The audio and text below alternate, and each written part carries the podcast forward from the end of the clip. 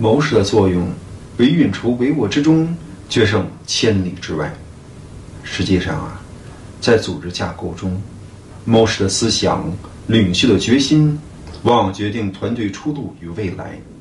现实当中，事件在没有发生之前，其实，在逻辑框架中，便早已推知其日后如何演进。因为啊，任何事物都存在内生性因果关系与先后顺序。根据时间单向性特征，萌芽开端在先，成长发展居后，而最终开花结果自然处于尾声。同时啊，结束又是新的开端，这便是以终为始。既然袁谭那边谋士郭图已为其主。打好如意算盘，那曹操这里会不会轻易上当受骗？袁谭使者辛毗一到曹营，曹操便召集文武商议，而帐下几位谋士更是各抒己见。首先，程昱提出，袁谭投诚之动机存在质疑，那就是袁谭之所以此时来降，是由于被袁尚积功所致，属于万不得已。故此啊，对其不可传然相信。随后，吕虔、满宠也讲：既然大军兵至荆襄，又何必舍弃刘表回驻袁谭？而仅有荀攸一语道破天机，只有三人所言不足之处，并当场提出独到见解，那就是：纵观天下大势，业已处于动荡不安。而荆襄刘表却选择固守，不敢开疆扩土。由此可见，刘表其人啊，心无大志，未曾有心平定四方。而袁家占据冀、青、幽并四州，手下兵甲数十万，如果其手足和睦，共守基业，那其后天下局势如何演变，当真难以预料。而此时。袁家兄弟不和，彼此厮杀，而袁谭因势穷相投，这正是千载难逢之良机。若大军先灭袁尚，而后静观其变，再有机会剪除袁谭，则就此天下可定。所以啊，袁谭相投是机不可失，时不再来，万万不可错过。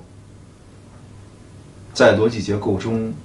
开端为动机，终结为效果，故此啊，袁谭那边一有动作，曹这边谋士程昱第一个想到，必然为袁谭归降到底是何居心？居心动机，在此时此刻对曹操团队来讲，就是判断袁谭的信任程度，而信任与战局动荡之间，往往涉及资源利益。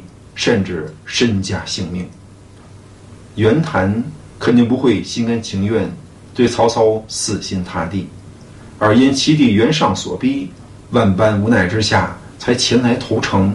故此啊，袁谭动机是寻找求生之路，属于不得已而为之。这个不得不就是很勉强，并非我愿意，而勉强作为一种状态。代表立场存在动摇，需要付出资源拉拢巩固彼此关系。此外啊，还需提高警惕，保持距离，时刻戒备。但程昱仅分析至此，便得出结论不可全信。可是后续到底曹操应如何应对袁谭？难道说就此不救，就等袁氏兄弟两败俱伤不成？按照程昱思路。其后便倾向隔岸观火，也就是，暂且置身事外，静观时局变幻。而吕虔、满宠则其如当下怎样抉择？就是啊，曹军夜已来到荆襄，准备与刘表一决雌雄。既然袁谭动机可疑，且袁家手足相残，不正好乐见其成？而这边先拿下荆襄九郡。随后再回师河北，攻取四周，岂不是两全其美？况且荆州近在眼前，而回师之际，也许河北局势瞬息万变，没准儿啊落个徒劳无功。但最后，还是荀攸可谓真知灼见。选择的关键往往在于当事者迷。对曹操团队而言，此时到底该如何取舍？回兵有回兵的风险，迎战有迎战的艰辛。首先啊，曹操此刻撤军，刘表恐怕会十分庆幸，而不会随后追击，并且啊，刘表大概率更不会趁曹操征讨河北之际。出兵偷袭许都。荀攸之所以有如此判断，是根据刘表过往行为推演而知。如今天下早已群雄并起，各地诸侯皆在伺机兼并各方，而刘表身居荆襄九郡如此丰饶之地，可说兵强马壮。但刘表却固步自封，裹足不前。由此可见，刘表啊。算不上真正的英雄豪杰，但就这一点，刘表是跟刘备相差甚远。故此，刘表尚且不对曹操构成威胁，在曹操扩张的版图上，刘表完全可以暂且搁置。等到曹操扫平其他强权，再回来收拾刘表，更会易如反掌。而另一方面，河北那边。冤家内部纷争，使其身处风雨飘摇。况且此时袁谭来降，更给曹操绝世良机。如若袁绍过世，其子和睦共处，那河北凭借四周之地，以及兵甲不下百万之众，不要说轻易攻取，说不定啊，最后袁氏兄弟替父报仇是也未可知。河北。荆襄皆为幅员辽阔，同时当地诸侯实力不凡。可是相对而言，河北袁家手足已然分崩，且袁家长子主动降曹，所以啊，先去河北，而后再攻荆州，从顺序上来讲是天衣无缝。荀攸抓住核心所在，就是袁谭归顺之动机，可暂且不议。但袁谭投诚结果，是曹大军可趁机歼灭袁尚，袁尚被除，袁谭臣服，那冀青幽并四周，不就成为曹操囊中之物？届时啊，只要不对袁谭掉以轻心，实施防备即可。也就是说，袁谭最终真心投诚，则留其生路；要袁谭心怀不轨，到时候啊。再派兵围剿是为时未晚，但无论怎样，河北唾手可得，不正是天赐良机？在具体事件分析中，利弊得失是应关注宏观，而不可太过斤斤计较。并且啊，荀攸的观点也被后面袁谭使者辛毗所印证，就是曹操稍后与辛毗交谈之时。辛毗有意避开诈降与否，仅趋向客观就事论事。当然啊，面对曹操直截了当问及袁谭归降是否有诈，辛毗身为援军使者，着实难以答复。那就是曹操如此一问，既触及深层次原则底线，同时也表明曹操啊，大概早已心知肚明。但是，即便曹操知晓袁谭是何居心，此时心脾如若实言相告，便处于两难境地，那便是忠诚与否。此外啊，从谋略角度来看，辛毗此刻如果阿谀奉承，企图卖主求荣，恐怕早晚必为曹操所不齿。因此，对于辛毗来讲，唯有抛开真假归降不论，但就后续曹操如何取舍相加分析。这样一来，一则舍辛毗摆脱背叛之嫌，二则也为其后续在曹营发展奠定基础。当然啊，辛毗之所以如此这般，也有现实成因，那就是辛毗也从单纯团队一员身份中走出，进而从区域治理视角来分析推演，从而得出相对客观公正结论。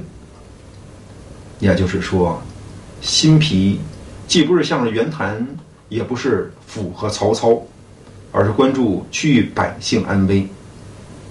从宏观视角来看，大局已定，强势团队一统天下，方可为黎民百姓。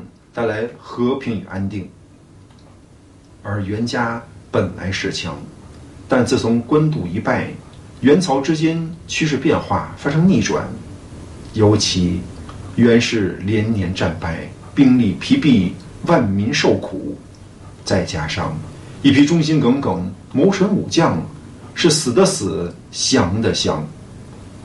作为当初袁绍刚愎自用、中间不分的后遗症。便令众多才俊心灰意冷。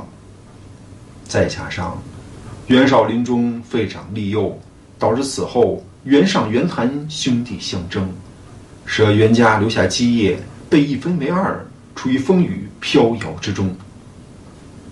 从整体趋势来看，袁氏历经至极而衰，如今业已分崩离析。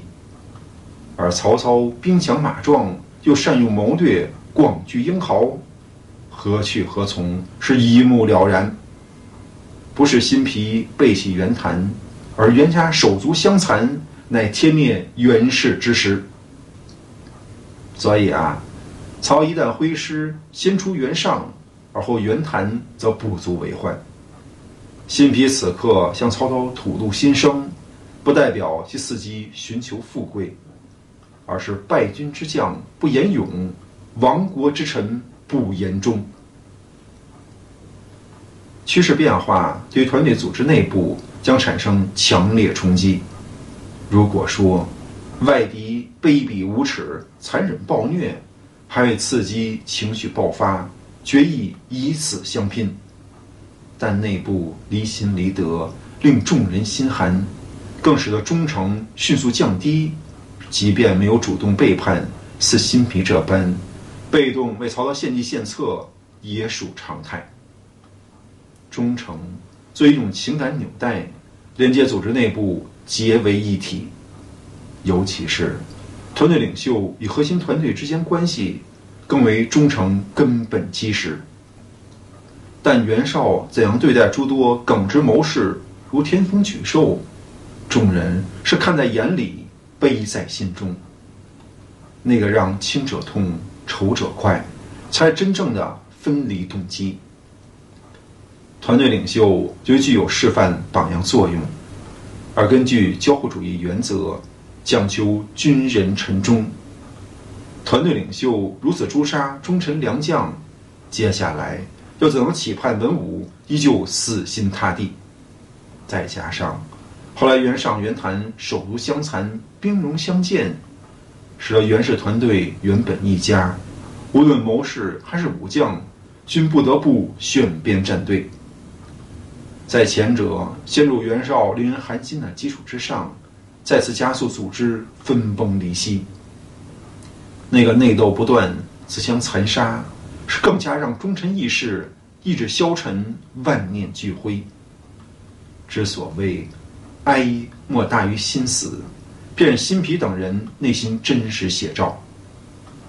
世衰的极致就是众叛亲离，那样原本誓死追随，皆纷纷另投明主。